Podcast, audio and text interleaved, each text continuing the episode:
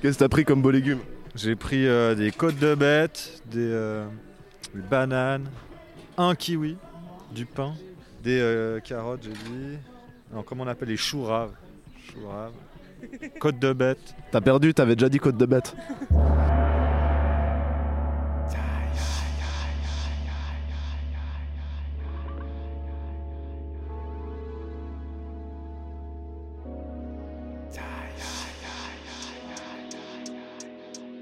Salut à toi, disciple de Taichi, podcast zen et souple.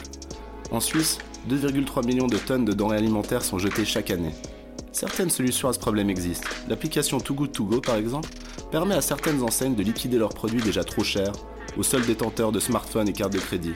Greenwashing et big data, on kiffe. Si l'idée de cette application n'est pas forcément à jeter, elle occulte néanmoins certaines problématiques que d'autres ont ingénieusement soulevées.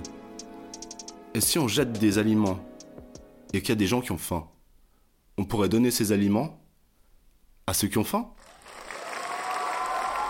Alors qu'environ 9% de la population suisse se trouve en dessous du seuil de pauvreté, que beaucoup plus peinent à joindre les deux bouts et que la situation sanitaire accroît encore un peu plus ces inégalités, l'idée de revalorisation de ces denrées exclut des circuits ordinaires car trop cabossés ou impropres à la vente fait plus que jamais sens.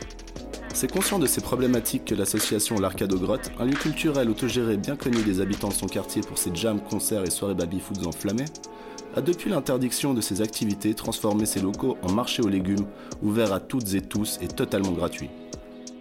En parallèle de ce marché, ils organisent des repas prix libres préparés par l'association La Julienne avec des légumes récupérés. Une manière pour eux de continuer à favoriser les liens sociaux dans leur quartier à distance covidement acceptable bien sûr. C'est un vendredi soir, après une de leurs récup et alors que la Julienne sert ses dernières assiettes, que je suis allé à la rencontre de cet assos accomplissant le grand écart entre problématiques écologiques et sociales, preuve d'une souplesse propre au tai chi. Bonsoir Robin et David. Salut Alors vous êtes euh, respectivement euh, président et trésorier de l'Arcade des Grottes. Déjà, est-ce que vous, est-ce que vous pouvez me dire euh, qu'est-ce que l'Arcade des Grottes Quel est son but Quel est son dessin? L'arcade des grottes, l'arcade aux grottes, pardon. L'Arcade aux Grottes. L'arcade aux grottes. Bah, on est un centre autogéré, hein, une association autoculturelle, socioculturelle, autogérée. Fait, on fait plein d'événements pour rassembler les gens et proposer de la culture. et notre but, je trouve, premier, de faire vivre la culture, quoi. Et de, de rassembler les gens, je trouve. Qu'est-ce que t'en penserais, toi, Robin C'est juste, c'est juste. Ok, bah justement, enfin ouais, il y a, justement cette, volonté de rassembler les gens. Bah c'est quelque chose qui est un peu, euh, qui est un peu compliqué en cette période. Qu'est-ce que vous pouvez euh, faire et ne plus faire par rapport à, la situation euh, sanitaire? Alors avant, on organisait beaucoup plus d'événements culturels, genre des concerts, des jams, des projections, etc. Et avec le Covid, on a dû remanier un peu nos activités. On propose du coup des distributions de fruits et légumes et de nourriture de manière générale et de tourner des clips pour des groupes euh, locaux principalement. Et on a aussi fait euh, des live streams. Cette distribution de nourriture, ça, ça a commencé comment, quand à peu près? Euh, bah, ça a commencé il y a plusieurs années parce que déjà l'arcade euh, a toujours, euh, depuis un très grand nombre d'années, fait euh, des récup, fait des, euh, comment dire, des, des choses en manière, de manière à, à pouvoir récupérer de la bouffe. On a suivi un dessin qui était déjà tout tracé de l'arcade euh, et euh, aujourd'hui euh, bah, on, refait, euh, on refait des nouvelles récup et euh, on a agrandi, euh, on a agrandi le, le stock et, et la, la diversité mais c'est vraiment quelque chose d'ancré, je pense, dans le dans l'âme de l'arcade Ce caractère euh, social sociale, de faire des récup, de pouvoir donner aux gens, de pouvoir redonner aux gens des, des denrées qui sont destinées à être jetées. Donc c'est des, ouais, c'est des invendus. Complètement. Et du coup, ils viennent, ils viennent d'où ces invendus? Je pense pas que je pourrais citer le nom, mais on a un supermarché avec qui on est en collaboration. Je sais pas, je pense pas qu'on va citer le nom, je pense qu'il n'y a pas besoin. C'est vrai, c'est illé- c'est illégal de donner des invendus en fait. En fait, c'est illégal euh, si les dates de, de péremption sont passées, mais il y a toujours une marge où euh, il y a des dates de vente et des dates de péremption. Du coup, euh, on peut, enfin là, on a réussi à obtenir un contrat où on a des aliments qui sont entre ces deux dates en fait. C'est un peu un, un magasin punk qui vous passe ça. Ils outrepassent les règles, c'est assez cool.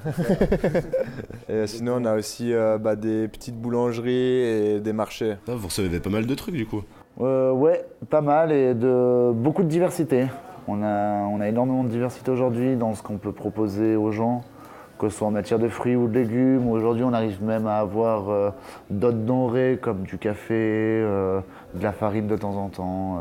C'est vrai que c'est pas nos, on va dire, nos produits qu'on va avoir en premier, mais on a, on a aujourd'hui la possibilité de, voilà, de, on a reçu des, du mouchoir là il y a pas longtemps, donc ben voilà, ben, si les gens peuvent, peuvent se servir, c'est toujours bien quoi.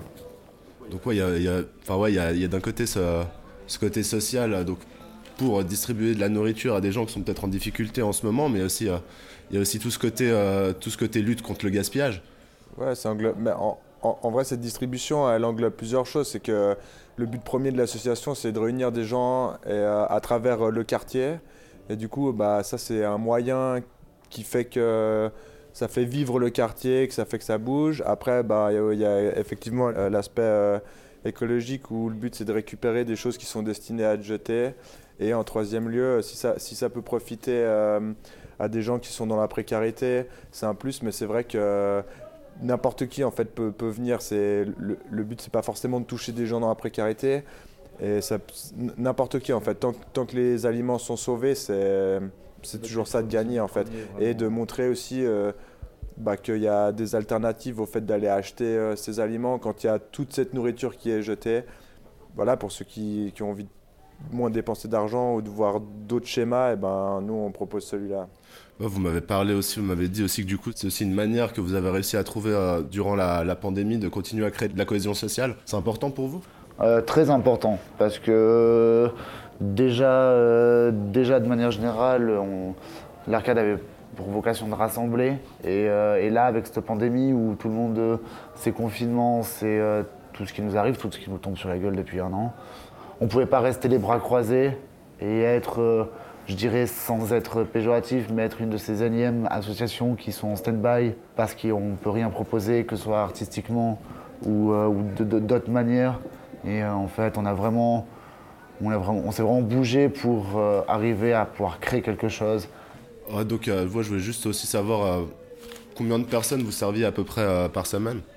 Parce qu'il y a deux récup, il y a deux récup par semaine. On fait deux récup par semaine, les mercredis, vendredis, pendant trois heures environ. Et on a, on a à peu près, dans les plus petits jours, c'est une trentaine de personnes.